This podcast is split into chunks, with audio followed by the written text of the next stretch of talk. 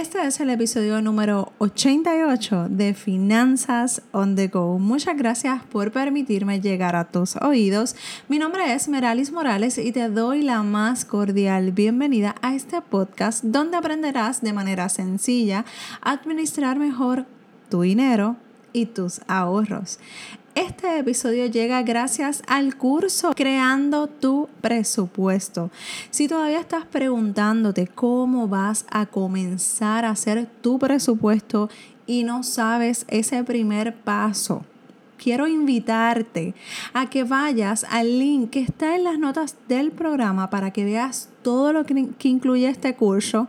Y lo más brutal es que te incluyen hojas de trabajo en Excel y en PDF. Así que pasa por allí para que veas el video y para que tengas acceso a este taller completamente accesible para ti.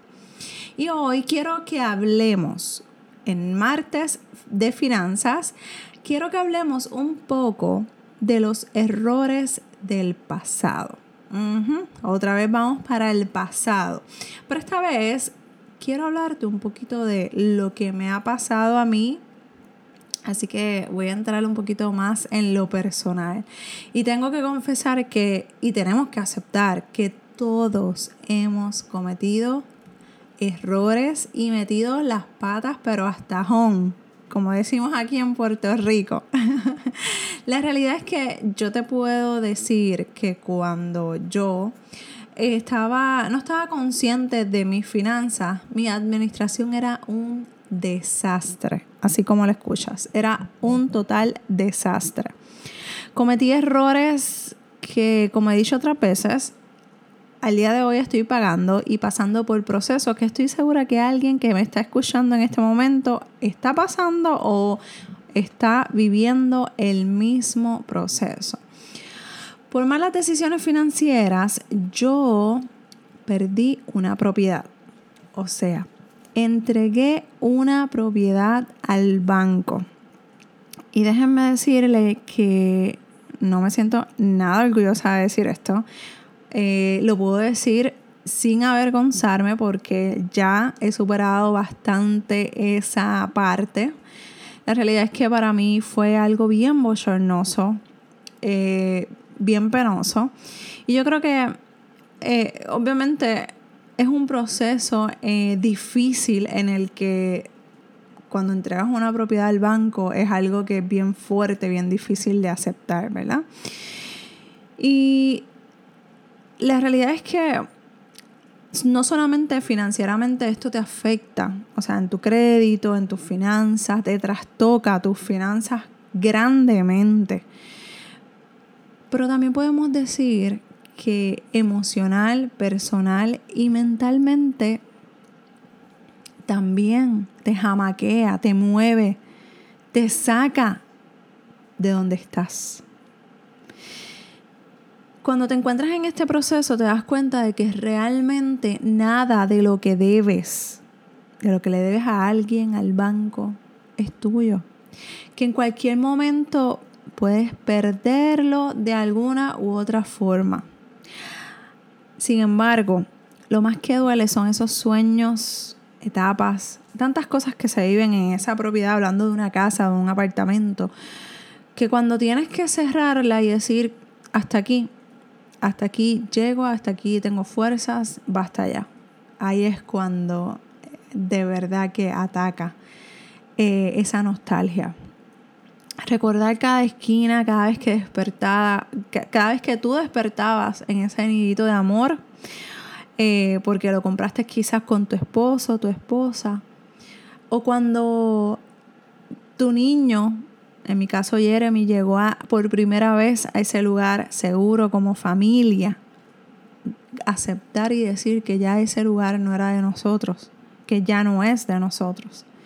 La realidad es que se trabaja, te trabaja mucho en tus cimientos, te los mueve, te jamaquea, te trabaja como persona íntegra que quieres ser porque tú dices como que, concho, la realidad es que yo no quiero hacer esta, esto porque no está bien, porque mi responsabilidad debe ser pagar, porque yo tengo que hacerlo, o sea, yo tengo que pagarlo como persona responsable que soy.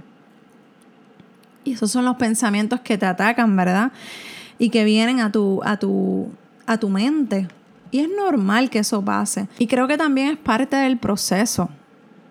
No creo, estoy segura porque estuve ahí, así que te puedo decir que es parte del proceso. En aquel tiempo en el que estaba comenzando ese proceso, yo estaba bien, bien triste, puedo decir hasta deprimida, porque pensaba en todo el esfuerzo que había hecho para comprar aquella propiedad y en ese momento ya estaba perdida. Humanamente ya no podía hacer nada más, solamente fluir con lo que estaba pasando y aceptar los errores de nuestras malas decisiones. Así que yo dije, pues ni modo, esto es lo que hay. Y la realidad es que no, no, no te cuento esto. Para mí no es nada fácil contar esto. Eh, como te digo, sí, ya he superado, ya yo superé esa, esa, esa parte eh, en mi vida y ya no me duele, ¿verdad? Este, pero no quiero que me juzgues y no quiero que juzgues a nadie que esté pasando por ese proceso, porque nadie sabe lo que hay en la olla más que la cuchara que lo menea, ¿verdad? Y, la verdad es que yo sé cuáles fueron mis razones, yo sé cuáles fueron mis malas decisiones que quizá más adelante quieras que pueda, me dices, si te interesa que entre en detalles, lo puedo, puedo entrar y puedo este, profundizar un poco más en este tema, pero lo que no quiero es que te pongas triste por mí, porque ya la realidad es que ya yo superé ese suceso. Para mí fue una lección más que aprendida, que créeme, no volveré a cometer ese error. Una de esas lecciones de vida que te marca de tal forma que hay un antes y un después de ese suceso. Yo creo que Dios no permite que pasemos por cosas que no podemos manejar y que no podemos trabajar. Al contrario, yo creo que si no tuviera esa lección de vida, no supiera cómo se sienten muchos de ustedes cuando tocan a mi puerta desesperados porque ya no saben qué hacer financieramente. Sé lo que se siente pasar por ese proceso, cómo se siente vivir de cheque en cheque. Sé cómo se siente no poder comprar los pañales a tu hija o a tu hijo. Sé lo que es estar sin dormir porque no sé cómo voy a pagar la luz ni el agua. Sé cómo se siente decirle a tu familia o a tus amistades, mira, no, no puedo ir para ese compromiso o a ese evento o a esa actividad, porque realmente no, tengo, no tenía dinero suficiente para gastar en, en ese lugar donde me estaban invitando. Yo sé, yo puedo decir que sé lo que sientes. Sé lo que se siente perder una propiedad que con mucha ilusión compraste. Sin embargo, te puedo decir que ninguno de esos errores financieros que tú y yo hemos cometido en nuestro pasado, que aún quizás te persiguen en tu presente y me persiguen a mí también, realmente esos, esos errores no me definen quién soy ni lo que estoy haciendo. Soy una mujer empoderada de mis finanzas, de la administración de mi dinero, de mis decisiones y de las consecuencias de cada una de ellas. Porque hay que tener pantalones y nuestras, nuestros pantalones y nuestras faldas bien puestas para asumir las consecuencias de nuestras decisiones, ya sean buenas o malas.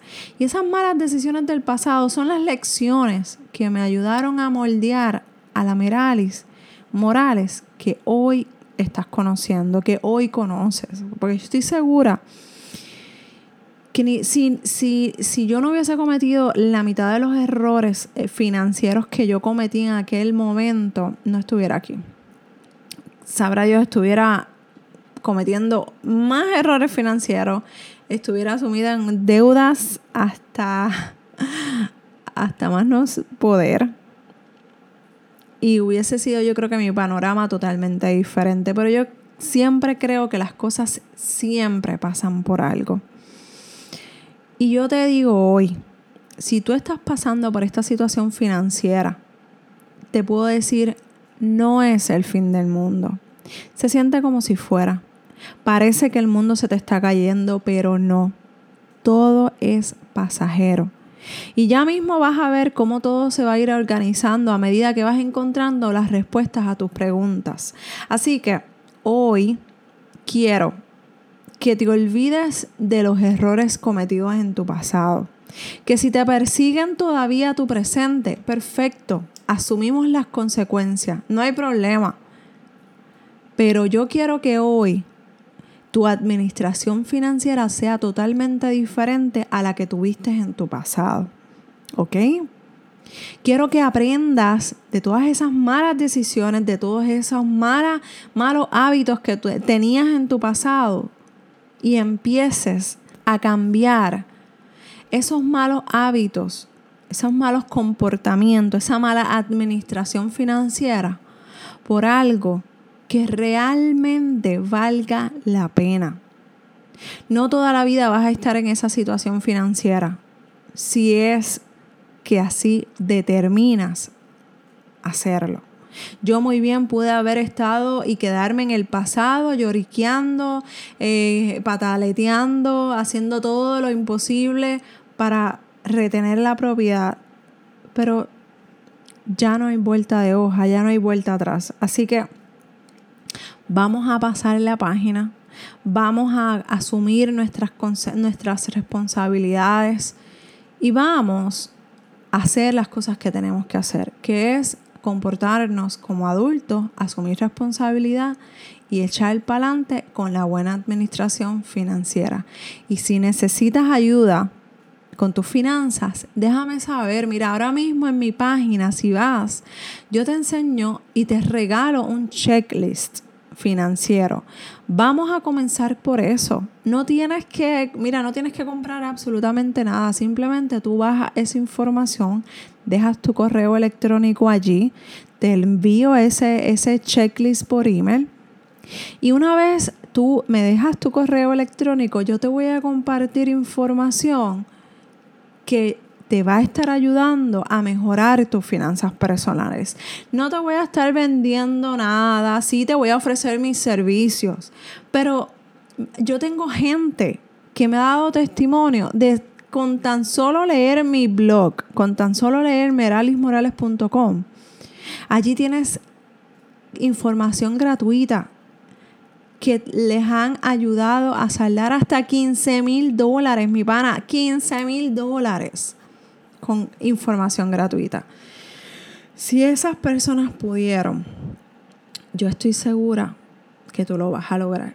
Pero tienes que comenzar a cambiar esos hábitos, esos comportamientos que no te han traído nada positivo a tu vida financiera. ¿Está bien? Como te dije, si necesitas ayuda con tus finanzas personales, escríbeme a dudas.miralismorales.com. También, si te gustó este, este, episodio, te invito a que pases por el área de las estrellitas bellas y preciosas y me dejes cinco estrellas para que este mensaje pueda seguir llegando a esas personas que necesitan administrar mejor sus finanzas. Y también te voy a agradecer que compartas con este episodio con alguien a quien amas sácale un screenshot y me, y me, y me tagueas en Instagram o en Facebook. Quiero ver que realmente este mensaje está llegando a más personas. ¿Ok? Un abrazo desde Puerto Rico y nos escuchamos en el próximo episodio de Finanzas on the Go. Bye.